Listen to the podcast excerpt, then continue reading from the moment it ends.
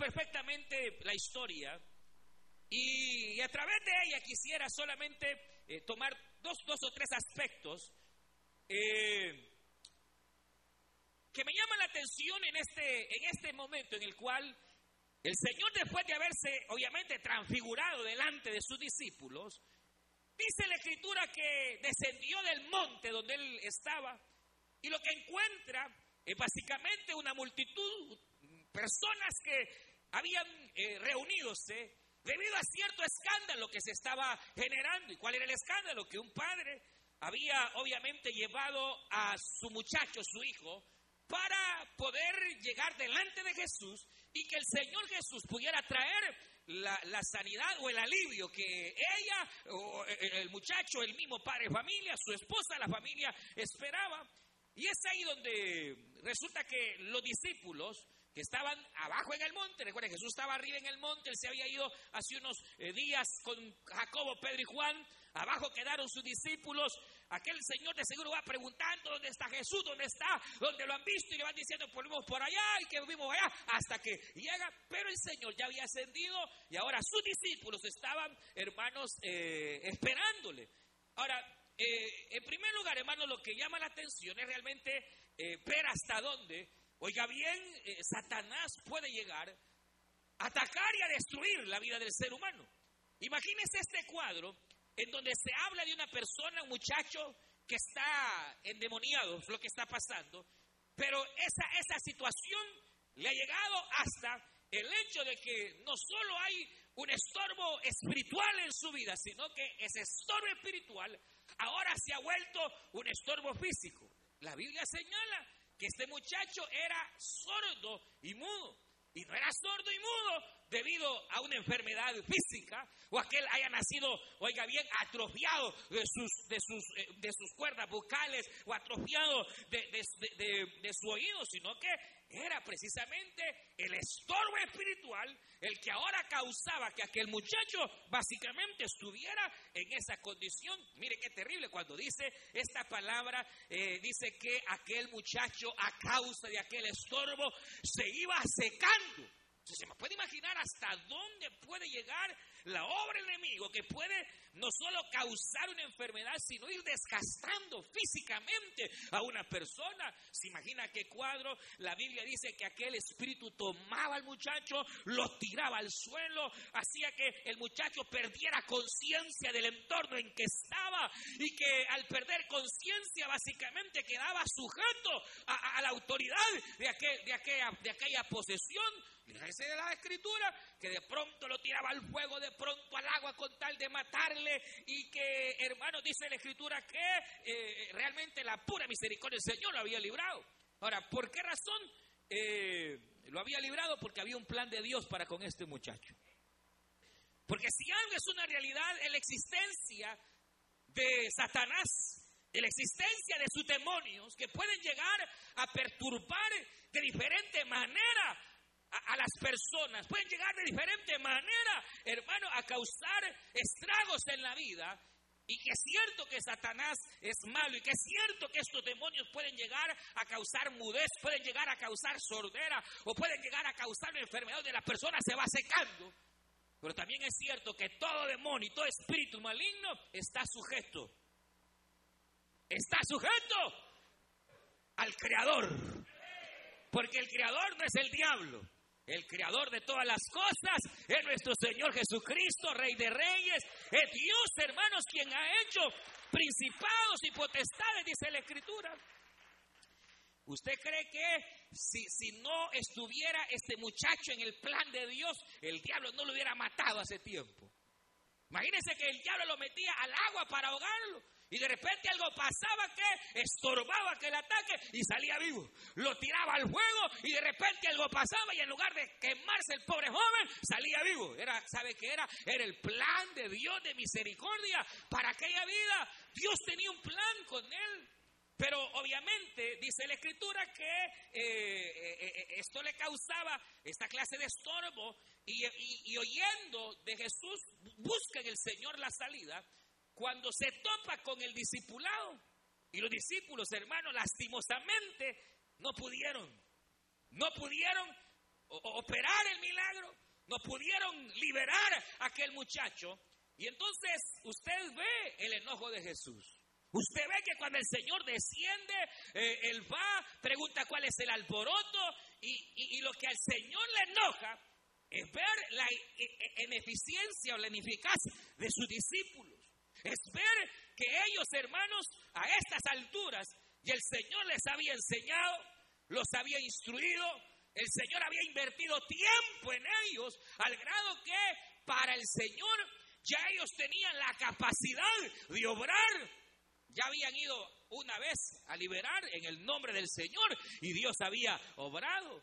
Pero ahora en este momento resulta que se ve la ineficacia y es cuando el Señor aparece y aparece molesto. Cualquiera pudiera ver, hermano, era de molestarse, de hecho uno ve el cuadro, Jesús se molesta y, lo que al Señor le molesta es ver la clase de discípulos que él estaba formando.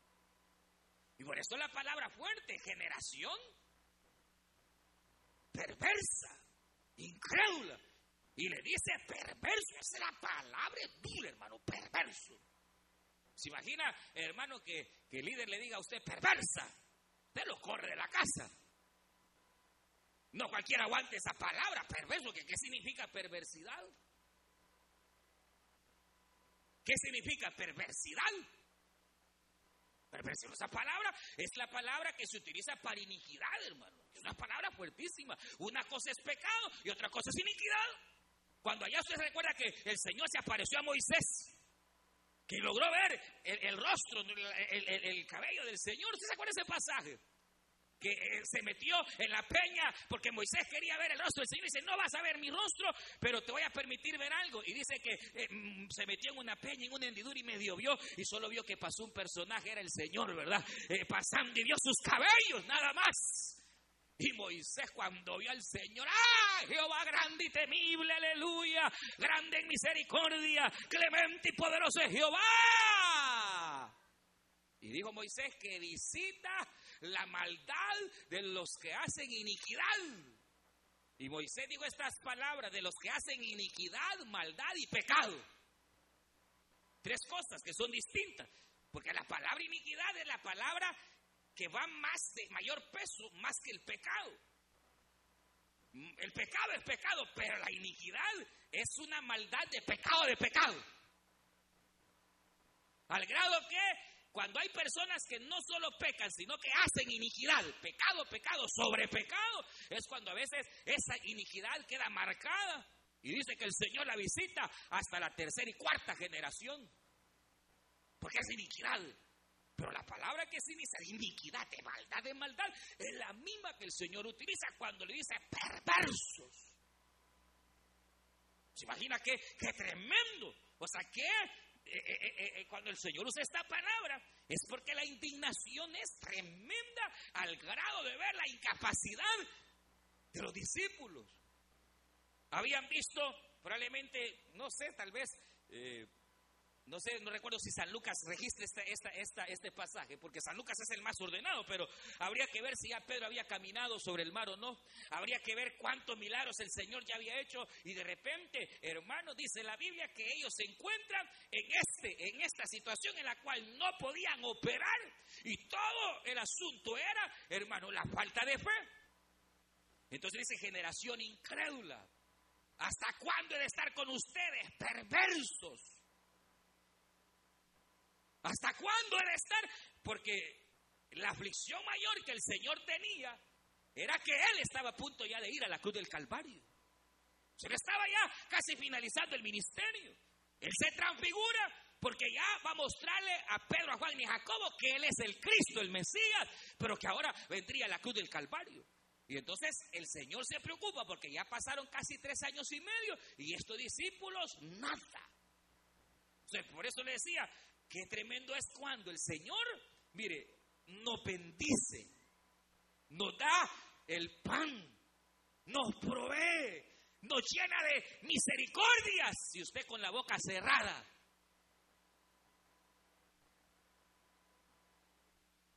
O sea, que quiere decir que cuando nosotros como líderes, siervos, primero empecemos con los que no son ni líderes. que no quieren compromiso en la obra. Qué terrible. Mire cómo Dios ha sido bueno con usted. Lo guarda, lo cuida, lo protege. Usted le pide y el Señor le da. Pero qué terrible es cuando Dios viene y comienza a demandar, hermano. Ajá, ¿y por qué no me alabas? ¿Y, por qué? ¿Qué pasó? Hay, hay, gente que incluso tiene dones que el Señor les ha dado y no los ocupan. O sea, la cuestión es que a estos, ¿por qué le reclama el Señor? Porque Él ya les había dado autoridad, porque Él ya les había dado capacidades. Si no les hubiera dado autoridad y capacidad, no le reclama, pero Él les había dado. Y lo que esperaba es que fueran eficientes, hermano, pero en lugar de ser eficientes, no querían agarrar grupo familiar. No querían compromiso con Dios, hermano. quitemos los grupos, quitemos Mire, hermano, yo realmente tiempo no tengo. Mire, yo eh, me es casi difícil tomar la responsabilidad de una célula. Va, está bien, pero usted es una persona que trabaja. ¿A cuánto les ha hablado de Cristo? ¿A cuántas personas en su trabajo, en el medio que usted se desarrolla, ha visto que están igual que este muchacho en una condición, eh, hermanos, tremenda, en depresiones, en situaciones terribles, y usted no hace nada?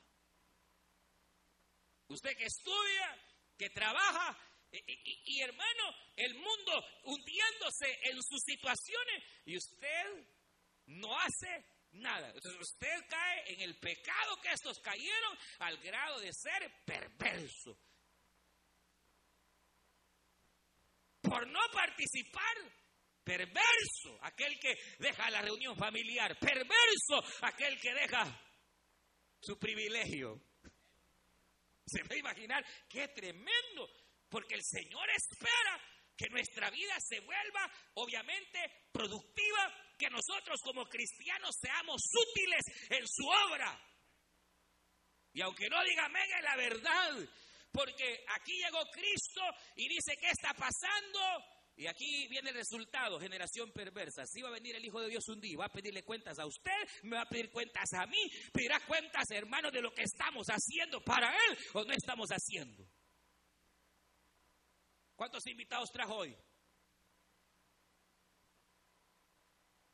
O sea, la cuestión es que el Señor desea un discipulado que obviamente esté siendo efectivo. Pero viene, viene el otro, ese es un detalle, pero viene el otro, hermano. Mire, hasta dónde realmente Satanás puede llegar, de llegar a poseer. Y mire, hay, y esto es lo otro, hay diferentes clases de perturbaciones demoníacas. Esta es la, la más grave. Porque es cuando la persona pierde conciencia, no sabe ni siquiera dónde está. Satanás viene y lo posee. Y hermano, y hace con la persona lo que Satanás quiere. Pero mucha gente está perturbada sin llegar a este nivel. Hermano, la perturbación demoníaca existe. Que de repente viene el enemigo, les turba la mente y de repente eh, eh, los arrastra hacia situaciones de vergüenza, de pecado. Eh, los ataques son, son, son diversos, hay, hay, niveles diferentes, hermanos, hasta llegar a esta situación tan delicada que había causado dolor a toda una familia, que había causado perturbación. Y entonces cuando el Señor llega, dice la Biblia que el Señor pregunta, eh, reprende a los discípulos y entonces me llama la atención cuando le dice el padre familia, mira, es que yo traje a mi muchacho, a tus discípulos para que le libraran y no pudieron. Y entonces el Señor dice, ¿qué le pasa al muchacho? El Señor lo sabe todo. Él sabe perfectamente lo que está pasando. Pero al Señor le gusta la confrontación. Porque muchas veces si no somos confrontados, no caminamos, hermano. Viene y confronta. ¿Y qué, y, qué, ¿Y qué sucede? Es que mira, ella le cuenta que lo agarra el enemigo. Y aquí viene la gran pregunta de Cristo, hermano. ¿Desde cuándo? ¿Y este desde cuándo? Debe de ser eh, una base para nosotros en la vida. Entender que toda situación que viene a la vida humana, toda situación, véame aquí, que viene y acoge nuestras almas, tiene un cuándo, tiene un desde dónde, tiene un por qué, un para qué. Porque hay una ley que es la ley de la causa y del efecto. Que toda situación, hermanos, que, vemos como un efecto, hay algo que lo está produciendo o hay algo que dio origen. Cuando el Señor pregunta, Él sabe, el Señor sabe qué le ha pasado al muchacho, el Señor sabe cuál es la situación que está pasando, pero cuando Él dice desde cuándo, lo está queriendo llevar a esta persona al día, a la hora cuando las cosas cambiaron. Porque las circunstancias no cambian de la noche a la mañana, hermano. No, que mire, que viera que mi mujer, viera que rara Andy, que desde cuándo. Toda la vida fue así. No, sí, mire, mi hija era obediente, era bien estudiante, era, era buena muchacha, pero hoy es rebelde. Hoy, ¿Por qué? ¿Desde cuándo? Porque cuando vamos al desde cuándo, podemos llegar al por qué. Cualquier circunstancia que haya en la vida, cuando de repente uno siente que, que, antes estaba bien fervoroso, antes hermano venía a la iglesia, pero con todo, y de repente empezó a, a ver que le cuesta congregarse. ¿Desde cuándo, hermana? No, dice que la verdad que hace seis meses yo me congregaba, yo era la primera, pero ah, seis meses, sí, más o menos hace como seis meses. ¿Y qué habrá pasado en esos seis meses? Siempre, hermano, hay una razón, siempre hay una causa, un efecto ante las situaciones que nosotros, hermanos, vivimos y enfrentamos. Yo he visto casos, hermanos, recuerdo uno que, buen estudiante, la joven, obediente, y de repente empezó a portarse rebelde y a portarse mal, a salir mal en la escuela. Y cuando me llama la hermana y mire, reunámonos ya, platicamos y viendo, y, pero le digo, ¿y esta ha sido rebelde así? No, me dice, si era bien sujeta, era bien obediente, mire que era, era, y, entonces, ¿y desde cuándo? Mire, fue desde el año pasado más o menos. Ah, el año pasado.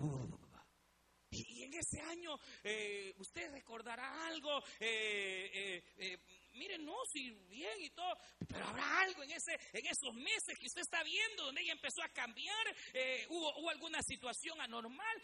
No, me dice, todo normal, me dice, ¿estás segura? Bueno, lo único que me cambiaron de horario de trabajo y empecé a trabajar en las noches.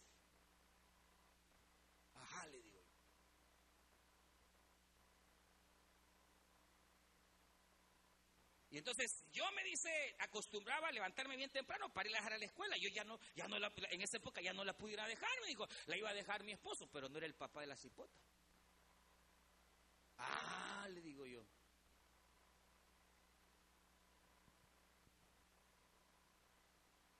Y usted ya sabe el resto. Y esa ya sí, pero cuando le, le pregunto, ¿y este Señor te ha tocado?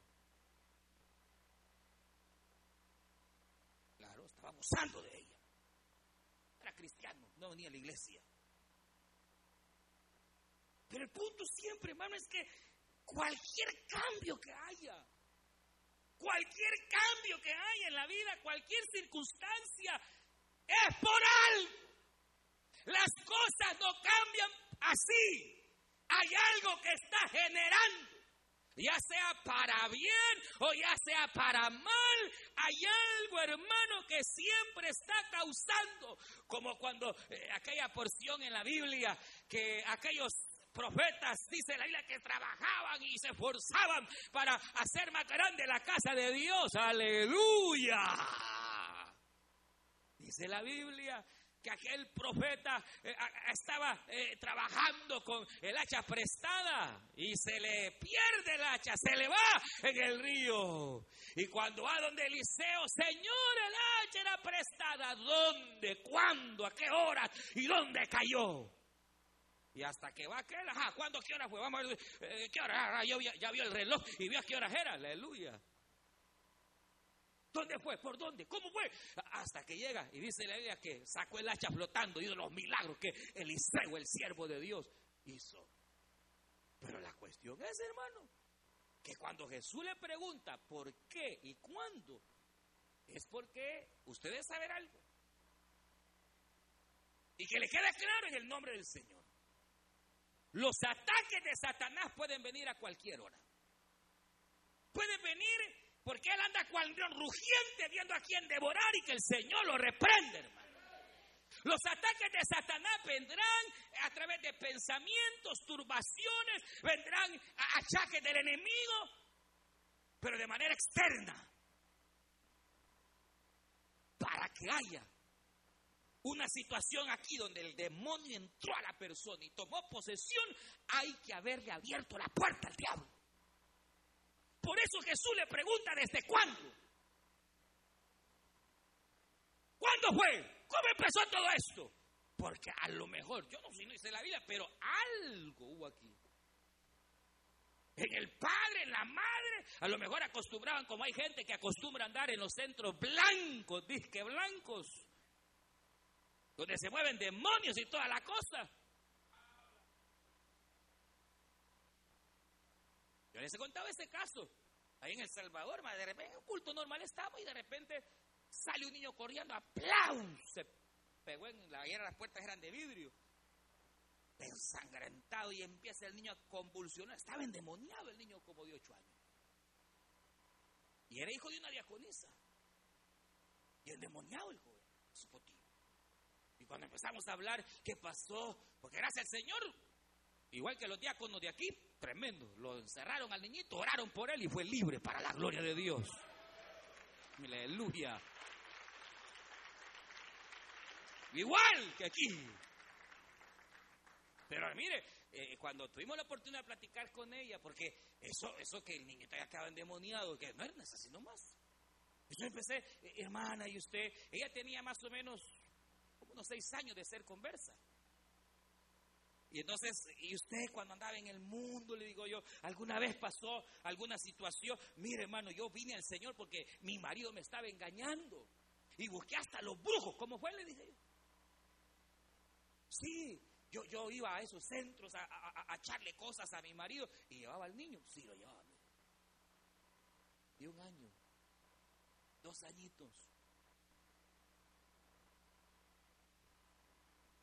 Hermano, uno, uno puede pensar y creer que, tal vez, eh, hermano, de hecho, eh, eh, hay situaciones que, que no las considera tan graves cuando realmente son puertas que se le abren al enemigo de una manera tremenda.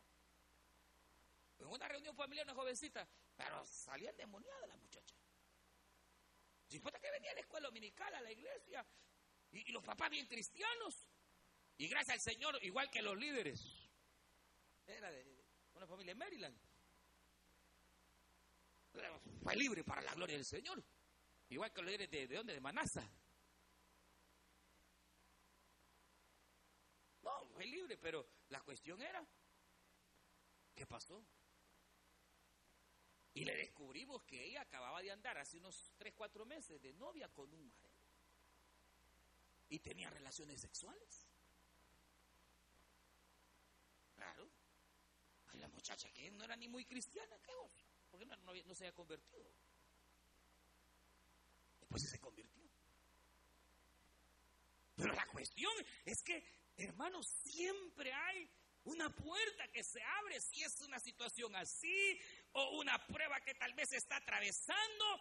Uno debe, hermano, hermano, entender en primer lugar, que cuando hay un cambio extraño, hay que ver cuándo, cuándo empezó la situación, algo hubo, algo pasó, y entonces buscar el canal adecuado, que obviamente jamás y que el Señor reprenda serán los brujos, o será, hermano, debemos evocarnos a la mano poderosa de aquel que sujeta todo principado y toda potestad, aleluya. David decía, alzaré mis manos a los montes, ¿de dónde vendrá mi socorro? Viene de Jehová que hizo los cielos y la tierra. Siempre hay una causa. Mire que mi esposo es violento, mire que mi esposo es enojado, mire que mi esposo algo hay ahí. Yo he tratado casos de hombres que han sido violados, hermano. Y llevaron una amargura. que no la pudieron superar. Y esa amargura la transmiten a su esposa, la transmiten a sus hijos. O mujeres que han sufrido situaciones similares. Siempre hay un cuando la vida cambió. ¿Cuándo se dieron estas situaciones? ¿Cuándo vino esto que, que marcó? Y que tremendo, que, doloroso. Pero hay que saber llegar siempre porque realmente hay, hay un cuando. Mire, hay un cuando que ese es el cuando, sí, deberíamos todos haber experimentado y que aquel que de verdad ha llegado a ese cuando, que es el día que llegamos a Cristo o que el Señor llegó a nuestra vida, ese cuando debe de estar marcado en el corazón porque fue el día que nuestra vida cambió y no para mal, sino para bien, aleluya, el día que el Señor nos rescató, nos encontró y nos trajo a su redil. ¿Y por qué cambió? Si usted era un gran borracho, usted aquí. Ah, es que todo cambió cuando el día que yo me rendí al Señor Jesucristo. Yo no entendía nada, pero ese día yo llegué y el Señor obró en mi vida. Qué bendito el Señor para siempre. Ese, ese cuando sí, es el que debe de marcar nuestra vida, pero para bien. Pero si uno se llama cristiano y nunca tuvo el cuándo, ¿cuándo fue que cambiaste? Pero para bien, ¿cuándo fue que, cómo fue, qué pasó? Porque no eras, no eras así tú, pero yo te veo hoy más amorosa, le dice el marido no cristiano a la mujer creyente. O es más violenta hoy que antes. ¿Cuándo? Desde el día en que el Señor llegó a mi vida, desde el día en que el Señor llegó, cambió. Y entonces ahí está el cuándo. Pero aquí viene el otro detalle interesante, hermano, que obviamente Aquel hombre viene y le dice desde niño, y como que Jesús quería llevarle a la niñez, algo había pasado, pero al fin y al cabo él estaba delante de aquel que sana toda herida, que sana todo problema del corazón, porque las heridas del alma, sepa varón, sepa mujer, nadie las puede arreglar, solamente el médico de médicos, el psicólogo de psicólogos, solo Jesucristo puede llegar para sanar las cosas del alma. Solo el Señor. Y hay situaciones que no las vamos a solventar sino únicamente yendo al médico de médicos. Solo Él nos va a poder ayudar, solo Él nos va a poder aliviar, porque hay cosas que ni el mejor cirujano puede hacer, son las cosas del asunto del alma, solo el Señor. Y entonces el Señor le dice esta pregunta, ¿crees que puedo hacerlo? Y el Señor el padre de familia le dice, bueno, creo que tal vez tú todo lo puedes. Creo que yo le he traído porque he oído de lo que tú haces. Pero obviamente, hermano, el hombre, si algo le faltaba, era la fe. Porque le dice, ayúdame a mi incredulidad. Y es cuando resulta, hermano, esta, esta porción que dice, mire, la reina, eh, la traducción, eh, eh, nueva traducción viviente, dice estas palabras. Mire, dice, así que se lo llevaron cuando el espíritu maligno de Jesús le causó una violencia, convulsión al muchacho. ¿Hace cuánto tiempo que le pasa esto? Preguntó Jesús. Desde que era niño, dijo el padre. Y entonces dice, a menudo el Espíritu la arroja al fuego o al agua para matarlo. Ten misericordia de nosotros y ayúdanos si puedes. Qué tremenda la respuesta. ¿Cómo que si puedo? Así dice la traducción viviente. ¿Cómo que si puedo? ¿Cómo que si puedo? Y le dice aquel hombre, bueno, Señor, yo sé que sí puedes, pero ayúdame a mi incredulidad. Mire, hermano, dice que tremendo el Señor. Porque aquello les acababa de reprochar su incredulidad, pero a este, cuando él le dice, mira Señor, yo, creo, tal vez, ¿cómo que sí puedo? dice el Señor. Sí, yo sé que, pero ayúdame a mi incredulidad. Hermano, aquí es algo tremendo porque el Señor, oiga, le responde de la manera más loable, extraordinaria, de tal forma que cuando aquel le dice, ayúdame, porque dudo, tengo mis dudas, tengo mi incredulidad. Así que tienes dudas, dijo el Señor. Pero como él era una persona que no era discípulo, le dice, te voy a ayudar. Y para que creas de verdad que yo soy, inmediatamente reprendió aquel espíritu mudo y sordo. El muchacho quedó sano para la gloria del Señor. Hermano, pero qué tremendo porque el Señor sabe que aquel tiene dudas. El Señor sabe que aquella persona está dudando de lo que el Señor ha de hacer. Pero mire qué tremendo el Señor que estimula la fe. Estimula para que aquel hombre pudiera volver y poder creer que para el Señor no hay nada imposible. Hermano, el Señor bien pudo, no. Si está dudando, no hay.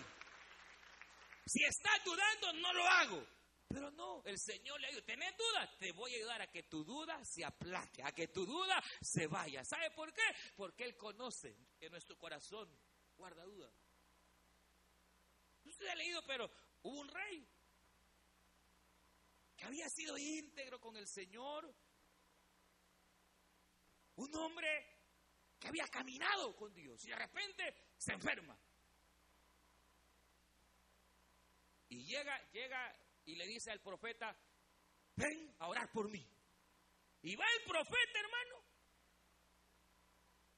Y él esperando que llegara, lo quiera con aceite y todo. Y el profeta llega y le dice, rey, así dice el Señor, ordena tu casa que te morís que se dio la vuelta y empezó a llorar y decirle, Señor, eh, yo he sido fiel, he andado en tu palabra, Señor. Y dice que el profeta dio el mensaje y se fue. Cuando iba por el patio, dice que el Espíritu Santo volvió a hablar y le dijo, vuélvete a mi siervo y dile, así dice el Señor, no morirás, sino que vivirás.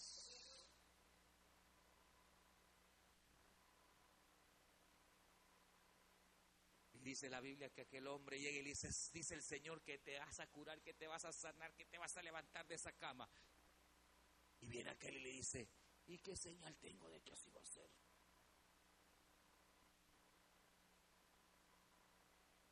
No creía.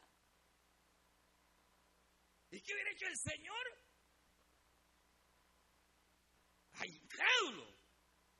No. Dice la Biblia el profeta le dijo, ¿qué es más fácil que ocurra? Que la sombra retroceda, que obviamente lo que pasa cuando el sol va caminando, la sombra va retrocediendo, o que la sombra se adelante. Pues para que veas que el Señor tiene poder y te va a levantar de esta cama, la sombra se adelantará. Y le dice que se adelantó la sombra, hermano. Y entonces aquel hombre cayó creyendo al Señor y diciendo en verdad el Señor. Pero se puede imaginar. Pero viene la, pregunta, ¿por qué? Hermano, viene, viene y a alguno le reprocha y a otros les ayuda y le dice, no, no, no, yo te voy a ayudar para que creas. ¿Por qué? ¿Por qué? ¿Por qué a uno les reprocha y a otro les ayuda? ¿Por qué? ¿Por qué será? O dicholo de otra forma, si pasara en nuestro caso, el Señor nos reprocharía duda o nos ayudaría a que crezcamos en la fe. ¿Por qué a unos le reprocha y al otro le ayuda a que crezca y crea?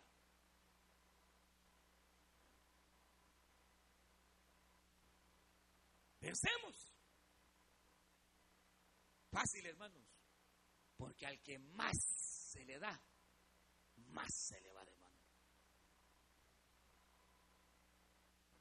Y a estas alturas, oiga, yo le digo, es el colmo, que usted habiendo visto tanto la mano de Dios, usted recaída cuando sabe que Dios le ha abierto puertas. Y sabe, usted, usted que ha venido medio caidón, es el colmo que venga dudando cuando usted ha visto literalmente la mano de Dios sobre su familia. Lo ha visto operar milagros en tu cuerpo. Lo ha visto operar milagros en tu casa. Ha visto la mano de Jehová. Y Él te dice, ¿por qué entonces dudas? No dudes.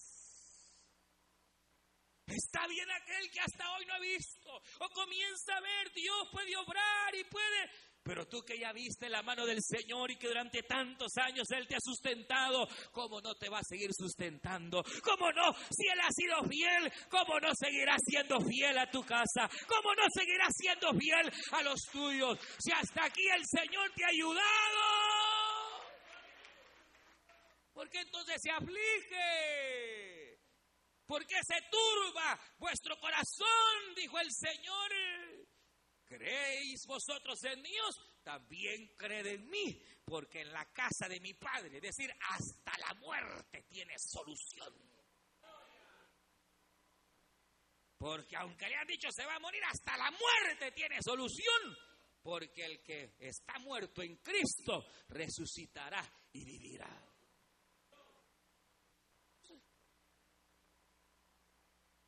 No tranquilo. usted es nuevo, si usted está empezando y tiene duda, eh, eh, Dios va a entender eso. ¿Y cómo será que Él me va a salvar? No pregunte, créale que Dios lo puede salvar. Pero es que mire, nadie me ha podido quitar el vicio si es que nadie es nadie. Pero el Señor, si es el Señor, Rey de Reyes, que puede liberar y salvarlo, varón, a usted. No, pero es que mire, no, no, no, no. Nada es imposible. Pero es que mire, yo la verdad es que no creo. Mire, yo he visto los evangélicos y me gusta cómo, pero la verdad es que, ah, mire, yo soy bien fregado. Si ya te conoce el Señor, hombre, que eres fregado, pero así te ha traído porque Él quiere ayudarte. Porque nada es imposible para mí, dice el Señor.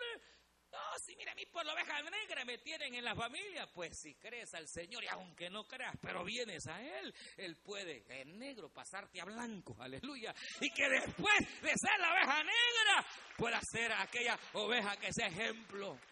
No, es que mire, la verdad es que a mí el enemigo me anda perturbando, me anda, pues corra, debería mejor de correr. Porque aunque le han echado agua bendita a usted, o le han dicho ponete un escapular, eso no sirve de nada, hermano. Lo único que detiene al enemigo es cuando está delante de Jesús. Lo único. Y en ese instante el muchacho fue totalmente liberado, sano. Y óigame, la fe de este hombre. ¿Cómo pues? Se acababa de ver la mano de Dios.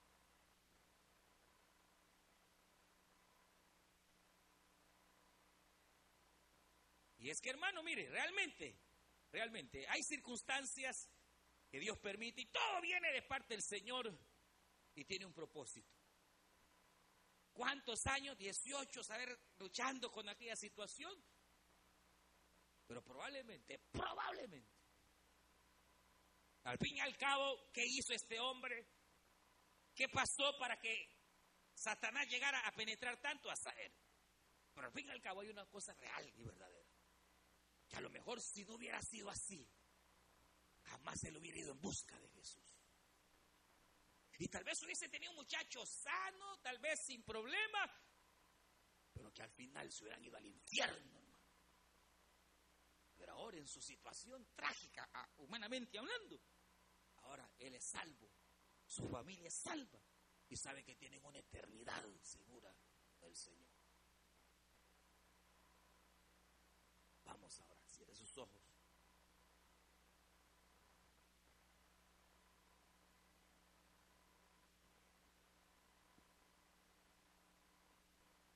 La Biblia dice que nada es imposible para el Señor.